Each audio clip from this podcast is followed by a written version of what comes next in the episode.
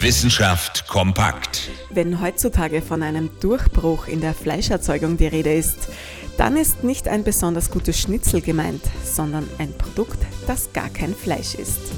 Fleisch aus dem Labor nämlich, das ist nach wie vor eine der großen Herausforderungen unserer Zeit. Vor allem, weil das Kunstfleisch meistens eben nicht wirklich nach Fleisch schmeckt.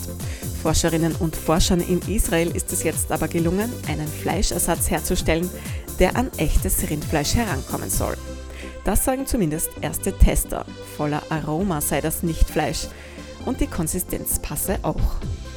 Das Geheimnis der Forscher? Ein Gerüst aus Sojaprotein und Rindfleischzellen. Dazu noch ein paar weitere Zutaten. Auf diesem Gerüst wächst dann das Laborfleisch heran.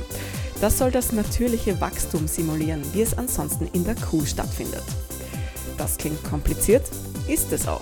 Zuchtfleisch aus dem Labor ist eben ein hochprozessiertes Nahrungsmittel.